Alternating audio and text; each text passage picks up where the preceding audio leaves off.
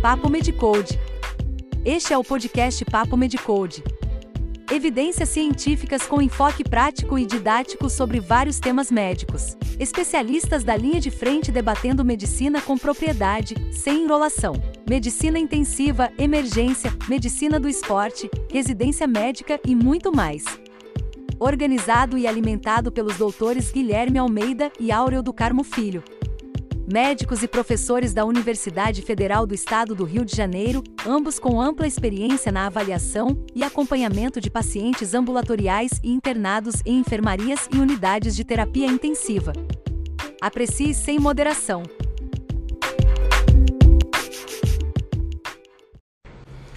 Boa noite a todos. Vamos dar início agora à nossa live Papo Med Coach Hoje vamos falar sobre os antiagregantes plaquetários e os anticoagulantes.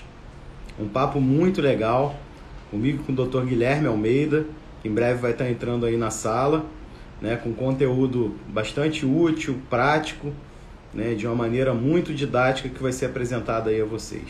Tá? Vou convidar aqui o Dr. Guilherme.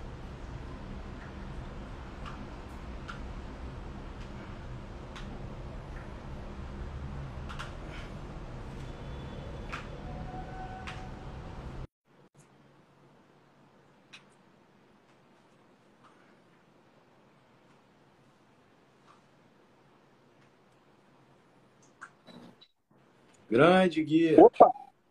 Hoje foi de cara, foi de prima. É. Só botei aqui para pedir para entrar e já foi direto. Show de bola. E aí, animado? Que maravilha, meu amigo. Você está me ouvindo bem? Você. E aí, novidades? Não, só a animação aí para nossa live, nosso papo Mad Code. Rapaz, hoje eu, estou ficando preocupado. Eu vou te explicar por quê.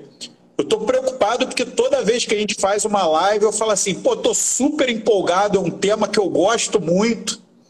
Então eu estou descobrindo que eu gosto de muitos temas. Ainda bem, pô. Medicina é isso aí. É, eu, tô, eu acho que eu estou redescobrindo esse meu, essa minha relação fervorosa, passional com a medicina. Vamos ver se terminando a pandemia, a gente conseguindo fazer eventos presenciais, né? É, sinto falta daquele ambiente acadêmico também, né, nas universidades, presencialmente, as sessões clínicas, etc. É, Vamos ver se volta isso. Vai voltando aos poucos, Bom, com certeza. O tema de hoje é antiagregação e anticoagulação, uma coisa que te interessa, porque você é cardiologista, logicamente.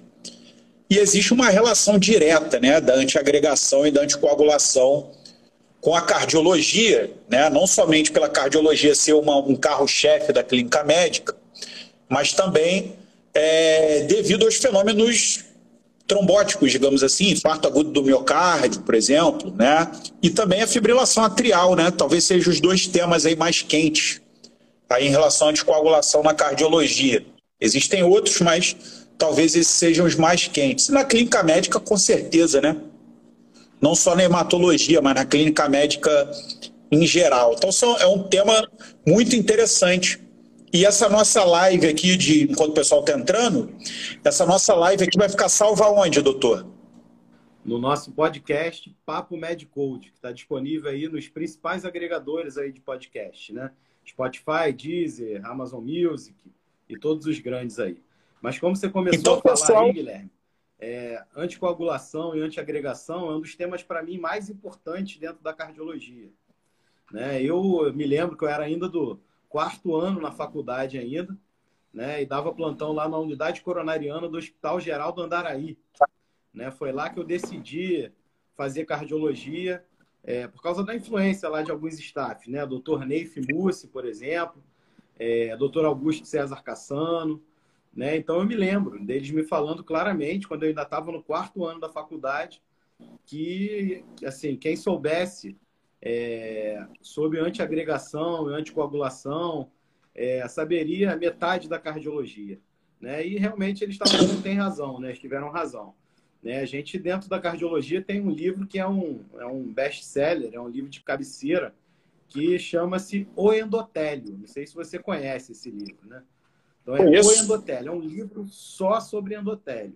né? E é isso que é o que, o que é, é, é, é o que importa dentro da cardiologia, tem grande importância aí dentro da cardiologia em mais de 80% dos assuntos, né? Então, um tema muito importante. Porque talvez o endotélio seja o tecido de maior dimensão dentro da cardiologia. Se você for somar todo o endotélio, dá muito mais do que o próprio coração. É, com certeza. Bom, então, pessoal que está chegando aí, que não viu as nossas nossos podcasts e lives anteriores, pode acessar lá nas principais redes de podcast, você vai ter lá a coletânea completa para você se divertir à vontade. Mas sobre, já que a gente introduziu aí o tema antiagregação e anticoagulação, a gente começa com aquela pergunta clássica, né? Qual a diferença? Né? Porque a maioria das pessoas fala anticoagulação como sendo tudo, né? Isso. Mas a gente costuma é, falar assim, em antiagregante e anticoagulante. Isso, a gente engloba muitas vezes os, as duas é, ações de medicamentos quando a gente fala de terapia antitrombótica, né? Então aí a gente engloba os dois, mas são ações completamente diferentes, né? A gente entende isso melhor se a gente for estudar novamente lá é, a cascata da coagulação, né? E todos os eventos é, necessários aí à, à, coagulação. Então assim, a hemostasia primária Oi? Né? Hemostasia primária, quando você tem exposição do colágeno, né? Subendotelial, já que você está falando aí. Né? Você tem ativação das plaquetas, né? Você tem a ligação lá é, de fatores von Willebrand e etc. E isso vai se ligar a uma proteína, né? De superfície da plaqueta, GP1B1A, né? Isso. E vai ativar aquela plaqueta a expor glicopeptídeos, né? vai expor ADP, produzir tromboxana 2, 5-HT, né? E o GP2B3A, através do, ali do fibrinogênio, vai unir uma plaqueta a outra, né? E aí a gente vai passar para um outro assunto que seria a hemostasia secundária, para formar a árvore de, a rede de fibrina em cima dessa plaqueta e estabilizar o trombo. Ou seja, a gente tem duas etapas: hemostasia primária, que é tipicamente da rolha plaquetária, e a hemostasia secundária, que é a cascata da coagulação, para montar a rede de fibrina e estabilizar aquela plaqueta naquela área de agressão. Né? E a partir daí a gente consegue extrapolar isso para a clínica médica. Se você tem um problema de hemostasia primária, um problema plaquetário, aquele indivíduo vai ter sangramentos espontâneos e vai iniciar um sangramento e aquele sangramento vai continuar a ser perpetuado. Já problemas específicos, esse difícil, mas especificamente de hemostasia secundária, você pode ter até uma estabilização primária daquela hemorragia, mas o sangramento logo vai retornar e vai vencer, porque você não vai montar o tampão, a rede de fibrina. Gostou aí da fisiologia relâmpago? É, não, mas é, era isso aí mesmo. Né? E aí a gente tem é, várias doenças e vários medicamentos atuando em pontos diferentes aí, né? Na hemostasia primária, como você falou bem aí, é, a, a, ação é da plaqueta. Né? Então a gente já chegou a usar muito tempo é, nas salas de hemodinâmica é, inibidores, é, inibidores diretos da glicoproteína 2B3A, né? que agora estão sendo usados cada vez menos. Né?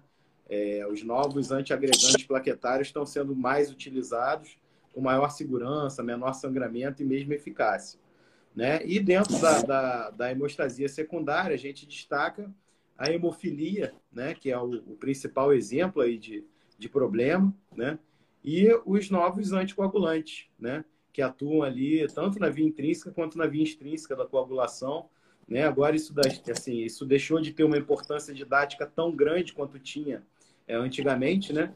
Quando só existia heparina e heparina de baixo peso molecular e, e varfarina, né? Então, hoje a gente não fala mais tanto em via intrínseca e via extrínseca. A gente didaticamente separa melhor em hemostasia primária e secundária para separar é, antiagregante de anticoagulante, né? É, e aí chega o momento da gente falar um pouquinho especificamente sobre antiagregação, né?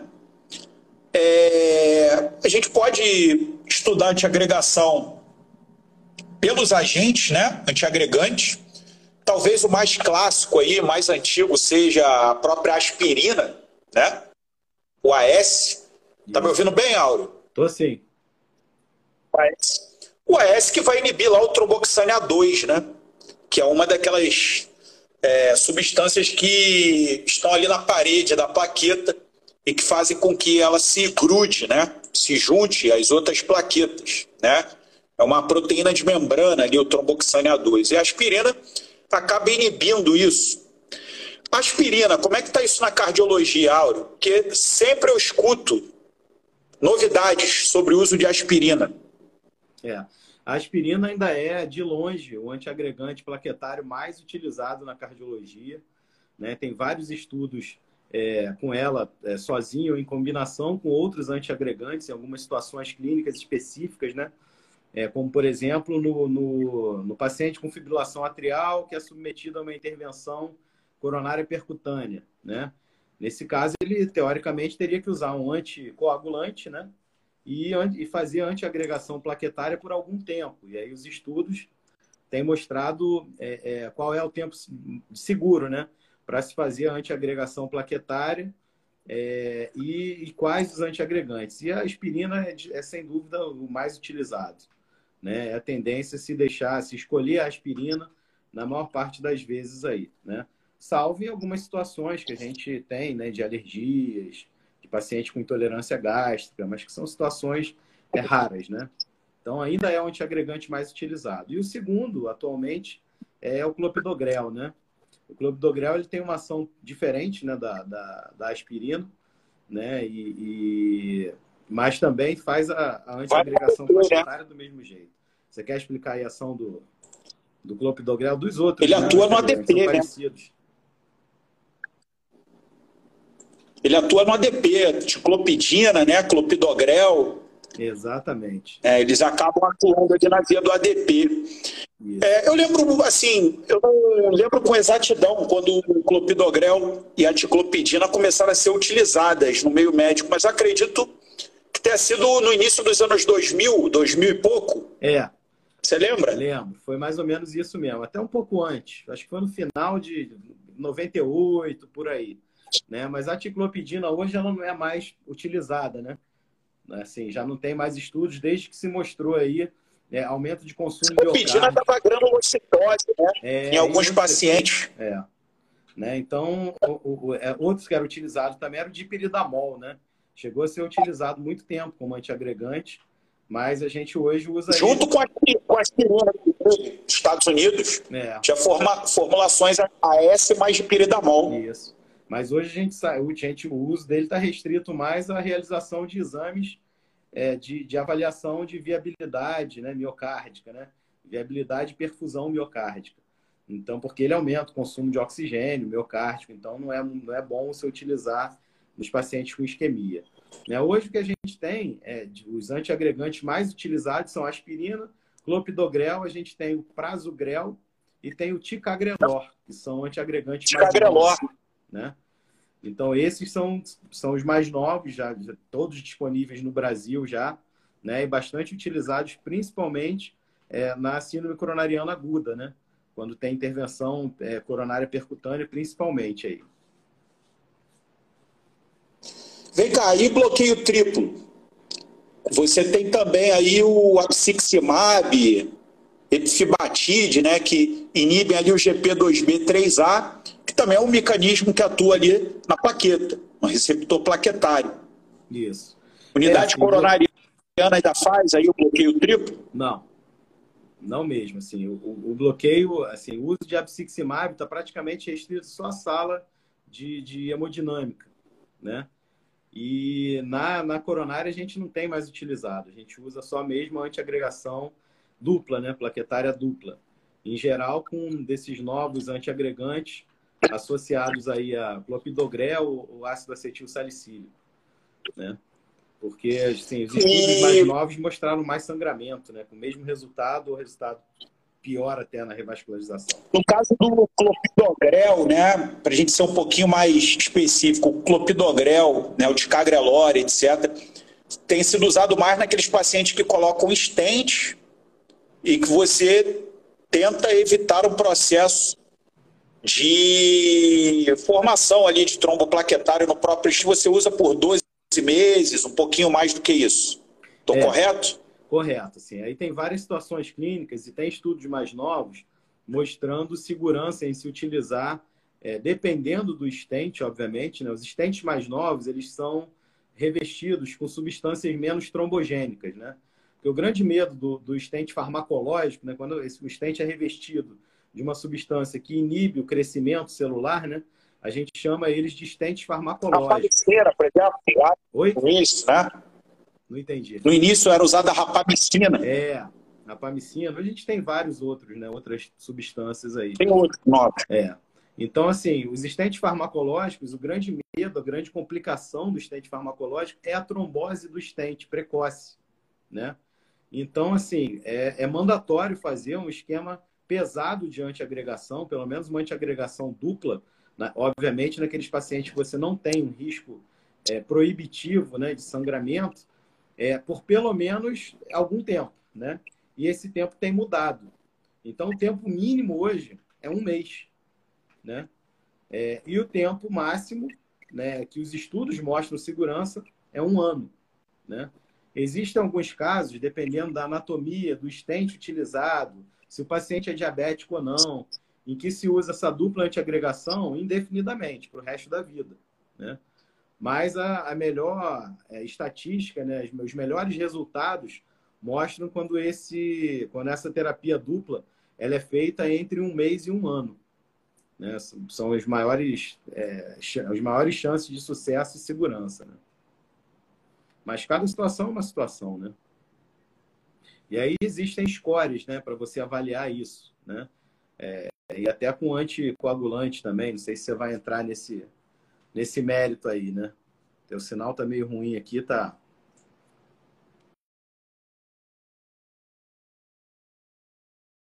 Ah, caiu. Vamos lá, meu amigo, vamos voltar aí.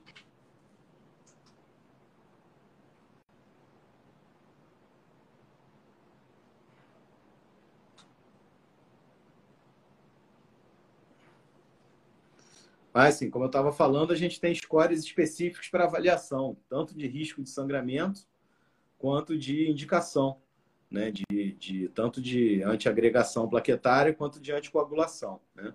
Os mais conhecidos. Você vai conseguir entrar aí, Gui. Os mais conhecidos aí são os chás Vasco, para avaliar aí, é, risco de sangramento quando você anticoagula o doente aliás, avaliar risco de, de, de, de evento isquêmico, né? Para você anticoagular o doente, né? O, paciente. E o RASBLED, aí sim, avaliação de risco de sangramento com a anticoagulação.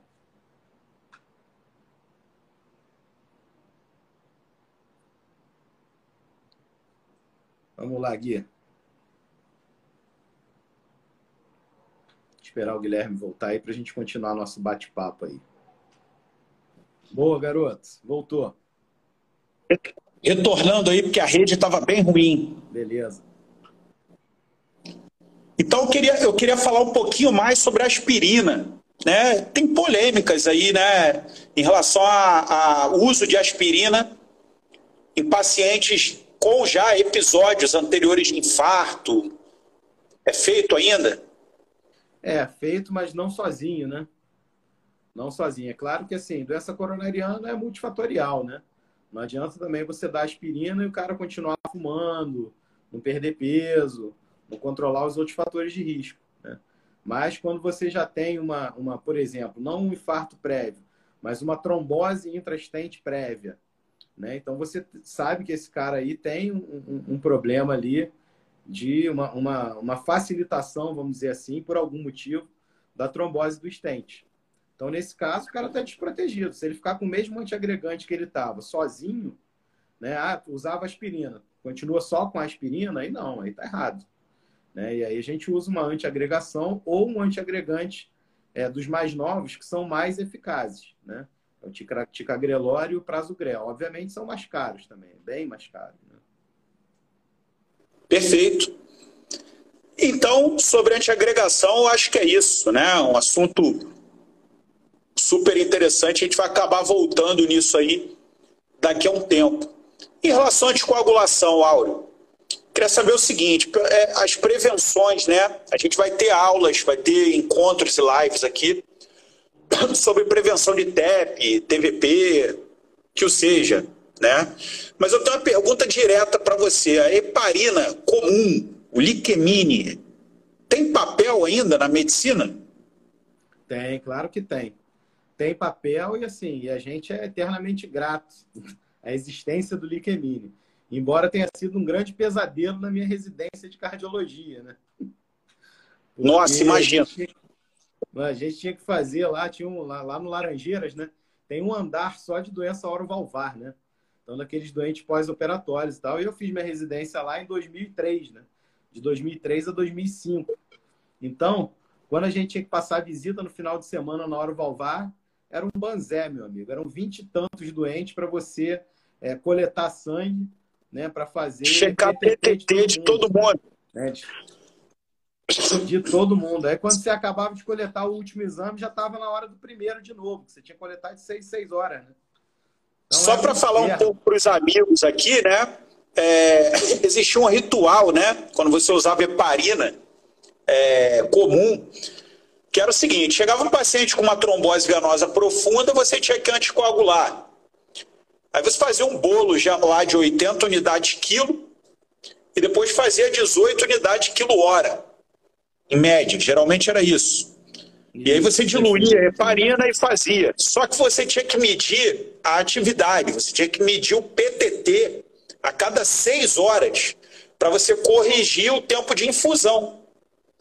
Então imagina, você ficar coletando e fazendo coagulograma a cada seis horas para monitorar a anticoagulação. Hoje, né, a gente usa enoxiparina, heparina de baixo peso molecular. Você não tem que controlar PTT nenhum. Você só Exatamente. faz heparina e vai. Mas, Mas assim... pessoal mais das antigas tinha que ficar fazendo PTT de seis em seis horas. Aliás, já trabalhei no hospital, não vou revelar qual, mas a enoxiparina acabou. É, Acabou. Exatamente. E aí a gente teve que voltar para heparina de, de comum. É. E aí ficava solicitando PTT de seis em seis horas, o pessoal do laboratório ficava ligando, falando, vocês estão de sacanagem. O que, que, é isso que vocês estão fazendo? Os caras nem sabiam que, que existia isso, né? É. Já passou por isso, ó? Já, já passei por isso, mas assim, a, a minha grande observação em relação à heparina não fracionada, né, que é o liquemine, é que assim ela ainda tem uso nela, mesmo no hospital top, né? Em casos, por exemplo, que você né, naquele paciente gravíssimo, né, com, com distúrbio hemodinâmico, não adianta você fazer nada subcutâneo, né? Que ele não vai, não vai agir, né? A, concentra, a, a, a circulação do paciente está tá centralizada, vamos dizer assim, né? Então, o que você fizer subcutâneo não vai ter uma ação boa. É, e, assim, então, nos pacientes mais graves, a gente usa ainda a heparina não fracionada, né? E nos pacientes renais a profilaxia, também. Você faz? É, Ao invés de usar enoxaparina? É, profilaxia. Sei lá, usa enoxaparina 0,5 a 1 miligrama por quilo subcutâneo uma vez ao dia, tá? Em dose profilaxia. Aí, às vezes dá vontade de usar uma heparina normal, 7.500, 5.000, de 8 em 8? Rola isso? É, assim, isso rola, mas assim, é, hoje a gente já tem doses ainda mais baixas de Clexane, de enoxaparina, como sendo é, adequadas aí para profilaxia. Né? Então, a gente tem situações em pacientes de baixo risco cardiovascular, por exemplo, se usar até 20 miligramas de, de enoxaparina. Né? Então, a gente acaba preferindo usar a enoxaparina barateou bastante também, né? Na época que lançou era caríssimo. Era muito caro. Muito caro. Hoje já não é mais tão caro assim. É, é uma droga segura, né? E muito boa. Eu sou fã da, da enoxaparina, né? Mas é, a heparina não fracionada ainda tem o, o seu espaço ainda, com certeza. Tá? Agora, lembrando, Perfeito. isso que você falou foi muito importante, né? Porque a gente usou durante muito tempo, e quando eu falo a gente, é a classe médica toda, né? É, 5 mil unidades de 12 em 12 como profilaxia. Né? Isso não adianta é, nada. Isso aí não, não adianta. Não, não, não, faz profilaxia de nada. Né? A dose adequada são 5 mil de 8 em 8, de 8 em 8 horas. Né? Essa é a dose mínima de profilaxia. É isso. Fondaparinux é igual caviar?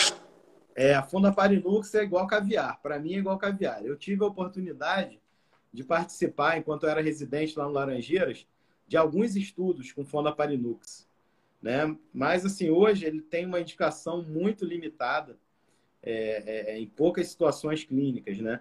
A gente tem, assim, é, hoje a gente tem é, disponível na internet é, e, e, gratuito, né? Uma diretriz da Sociedade Brasileira de Cardiologia só sobre antiagregantes e anticoagulantes. E nessa, nessa diretriz, embora seja de 2013, já estão lá os anticoagulantes novos, né? A Pixabana, a Rivaroxabana, da Bigatrana, né? Então, é uma boa fonte de, de, de, pesquisa, porque cita todos os estudos científicos envolvidos. E tem um documento também da, da Sociedade Brasileira de Cardiologia de 2019, complementando essa diretriz. Então, é muito interessante, muito interessante. E aí você vai ver lá que o Fundo Parinux ele é limitadíssimo, ele tem indicação é, é, é, assim, com nível de evidência C, né? no máximo B2 em algumas situações. Então é uma droga que não pegou, não pegou. Posso fazer um desafio? Pode. Meu desafio agora é o seguinte: o desafio é para mim mesmo. Eu vou para todo mundo que está assistindo e nos ouvindo, vou ensinar a todos hemostasia secundária em dois minutos. Você quer apostar? Manda ver vão saber tudo de hemostasia secundária em dois minutos. Quer apostar comigo? Existem duas vias na hemostasia secundária: a via intrínseca e a via extrínseca. A via extrínseca, quando você quer avaliar no coagulograma, você avalia pelo TAP, TAP, TAP, TAP de TAP extrínseca. TAP. E quando você quer avaliar via intrínseca, você avalia o PTT-AI. PTT-AI. I intrínseca. Então, TAP é extrínseca, PTT é intrínseca. A via intrínseca, você avalia os fatores relacionados à hemofilia. 8, 9 e 11.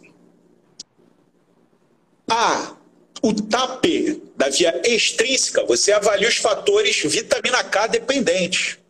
2, 7, 9 e 10.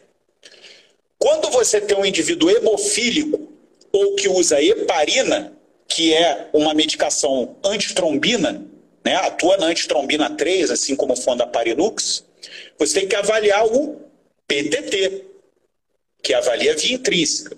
Quando você avalia medicamentos que agem sobre a vitamina K, como por exemplo o Varfarin, você tem que avaliar o TAP, INR. Quando o indivíduo tem deficiência de vitamina K, você tem que avaliar o TAP, via extrínseca. Perfeito?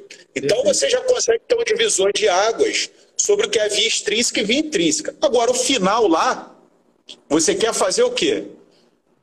É ativar, transformar fibrinogênio em fibrina, para montar aquela rede de fibrina. Isso. Certo? E quem faz essa ativação é o fator 10.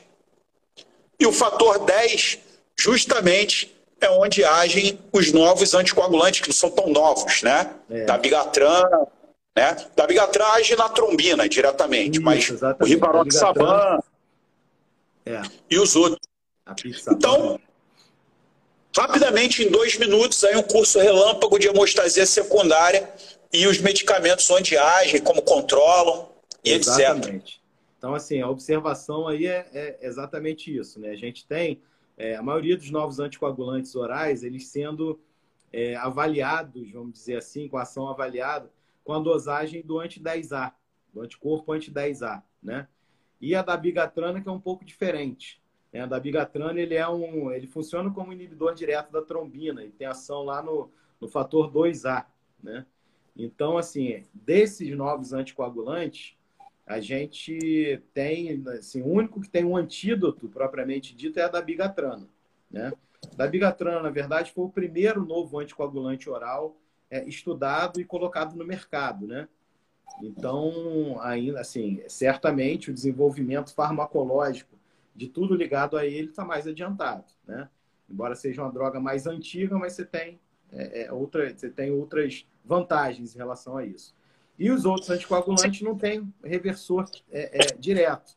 Mas você tem. Existe um medicamento Oi? que inibia diretamente a trombina, que era feito da saliva das sanguessugas, que era a irudina.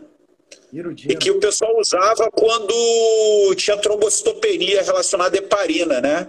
Que aí Isso. o cara não podia usar heparina, aí ele usava irudina. Isso há.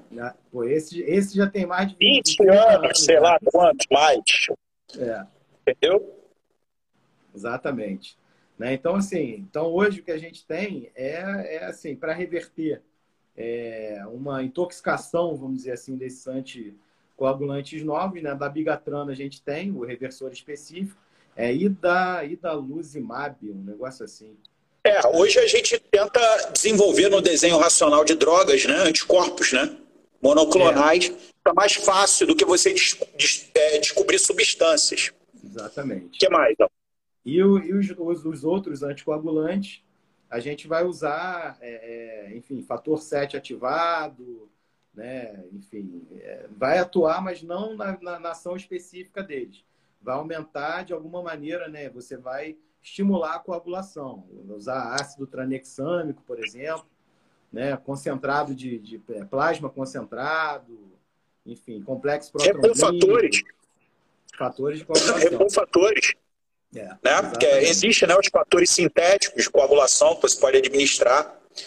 É um pouco de história né, da medicina. É, sabe como é que foi descoberto o varfarim? Não. Então, o que, acontece? Existiu um cara que ele, ele era químico, né? E ele estudava muito plantas. Certa vez o, o cachorro, quando tem dor de barriga, ele come, né? Folhas. E ele tinha umas folhas lá no jardim dele, e o cachorro dele, com dor de barriga, andou comendo aquelas folhas e começou a ter sangramento espontâneo. O cara falou, pô, porcaria é essa? E aí ele investigou e aquela planta tinha substâncias né, fenólicas que eram dicumaróis, dicumarol, era o dicumarol. E com base no isolamento desse dicumarol, né, ele forjou o anticoagulante cumarínico, que vem do dicumarol, e até o cumadin, né, que é o nome comercial fantasia da varfarina. Então, a varfarina foi descoberta por um cachorro. é isso aí, meu amigo. O Agora, às vezes ajuda. Agora, eu não sei como descobriram o sulfato de protamina. Sulfato de protamina é o, anti, é o antídoto da heparina. Quando alguém tem hemorragia vinculada à heparina, você dá sulfato de protamina. E o sulfato de protamina ele vem do esperma da truta arco-íris. Eu não Nossa sei senhora. como isso foi descoberto. Se vocês acham que eu estou mentindo, depois entre aí no Google e pesquise. É. A origem do sulfato de protamina e o esperma da truta arco-íris. Agora, o antídoto do varfarim, né, como a gente diz, ele é um antagonista da vitamina K. Então, o antídoto é a própria vitamina K. Isso, né? No nosso Medicode tem a tabelinha de com base no TAPE, que avalia a via extrínseca, que são da via dos fatores vitamina K dependentes, 2, 7, 9, 10. Tem lá como é que você faz o ajuste do INR que também é uma coisa que é um pesadelo do cardiologista. Nossa senhora, é terrível mesmo. E assim... A fibrilação atrial, usando varfarinha, aquele negócio. O paciente vem toda semana, veio coletar o TAP-NR. É, não. Passou ganha, já por isso? Você ganha um filho adotivo, né, cara? O cara te manda. É, agora é o WhatsApp, né? Você recebe no mínimo um WhatsApp por semana para regular o TAP do sujeito graças a Deus, hoje está cada vez menos frequente. A gente tem usado mais os anti, os novos anticoagulantes. Novos, né? né? Mas assim, para doença Foram aprovados, né? Já é... tem um tempo que foram aprovados, mas demoraram, hein? Para ser aprovado para fibrilação atrial. Exatamente. Então, assim, mas para doença orovalvar não tem jeito. Né? Tem muito, muito caso de doença orovalvar que não foi ainda é aprovado né, o uso de anticoagulante oral novo, né? Então é a varfarina mesmo. Mas para fibrilação atrial, a gente já usa com segurança e com eficácia os novos anticoagulantes orais. Perfeito. É... que mais, meus amigos? Efeitos colaterais aí, sangramento, né? Basicamente, né?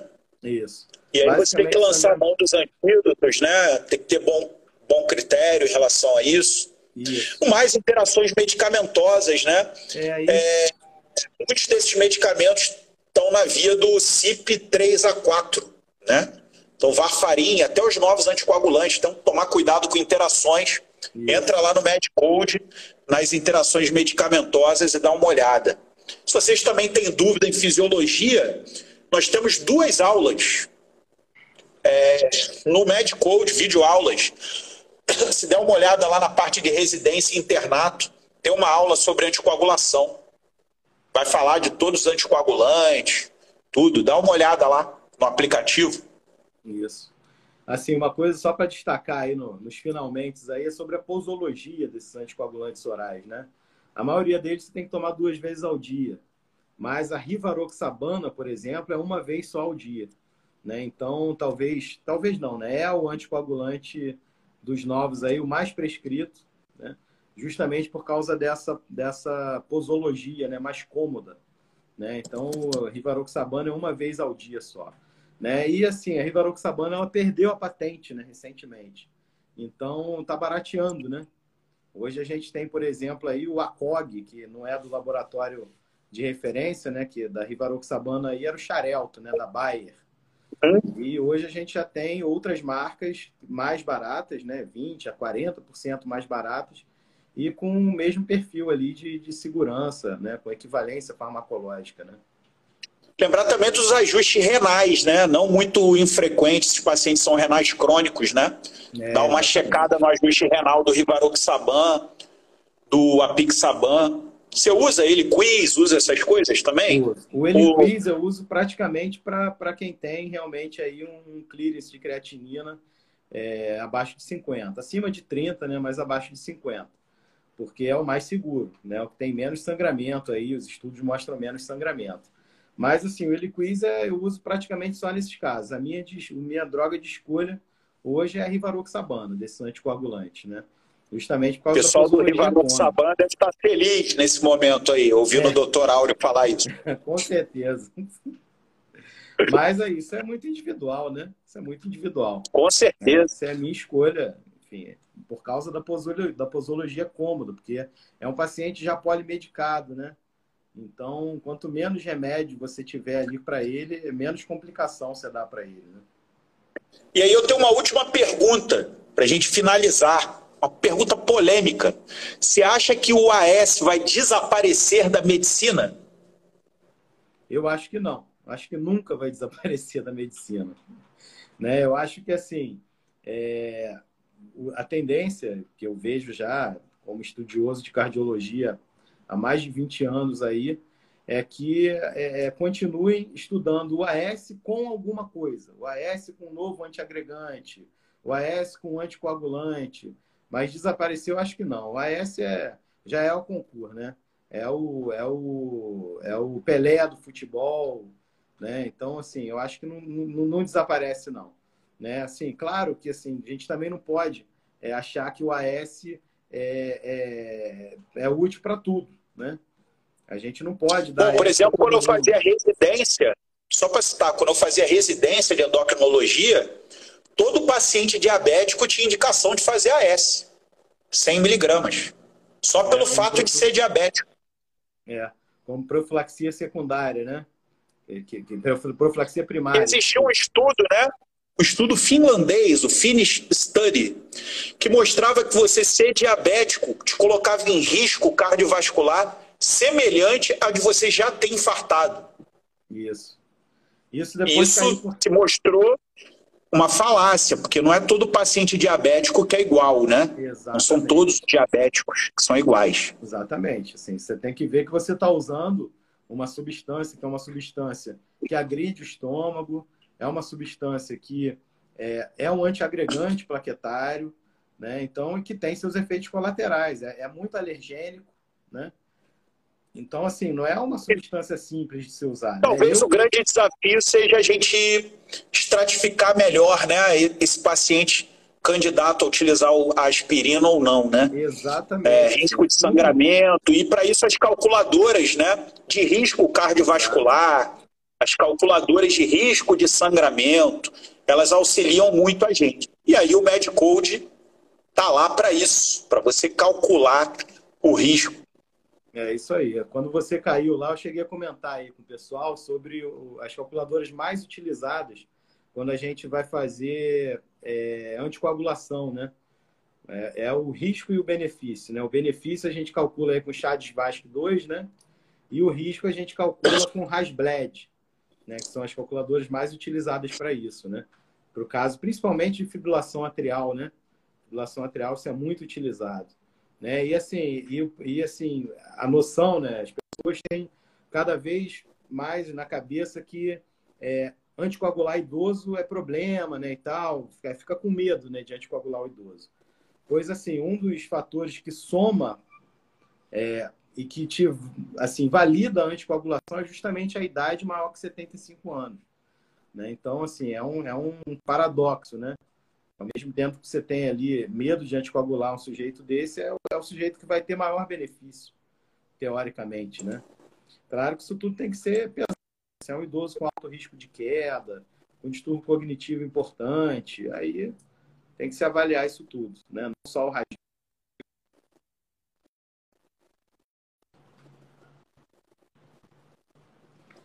E aí, meu amigo, ficou satisfeito? Super satisfeito, meu amigo. É, hoje satisfeito? É um... Muito satisfeito. É um tema muito, assim, muito importante, na minha opinião. Eu acho que vale a gente transformar esse tema depois numa aula mesmo, né? Mostrando vale. lá didaticamente mesmo as vias da, da casos reais para a gente discutir, né? Isso.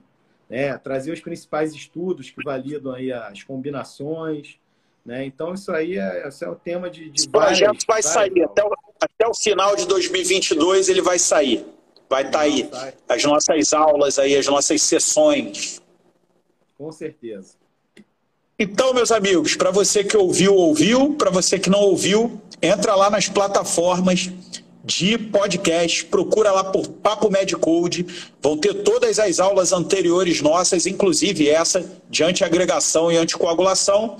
Eu, Guilherme, me despeço, deixo aí as palavras finais para o meu grande amigo Áureo. Beleza, meu amigo. Então, mais uma vez aí, agradeço aí a participação de todos, né, a participação do Guilherme, trazendo sempre curiosidades aí muito pertinentes e muito interessantes. Exóticas. É, icônicas, né? Icônicas. Você sabia essa do sulfato essa de protamina? Não, não. O esperma da truta arco-íris. Vai pesquisar então, depois. Esse aí eu vou até dar um Google depois para ver se essa história aí. Vale a pena. Isso. E relembrando a todos aí, nosso encontro marcado, Papo Medicode, toda terça-feira, 19h30. E o conteúdo em áudio da nossa live é, é convertido em áudio, vai ser disponibilizado em todos os, todas as plataformas agregadoras de podcast, tá? Spotify, Deezer, Amazon Music e outros. Tá? Boa noite a todos e até semana que vem. Boa noite, meu amigo.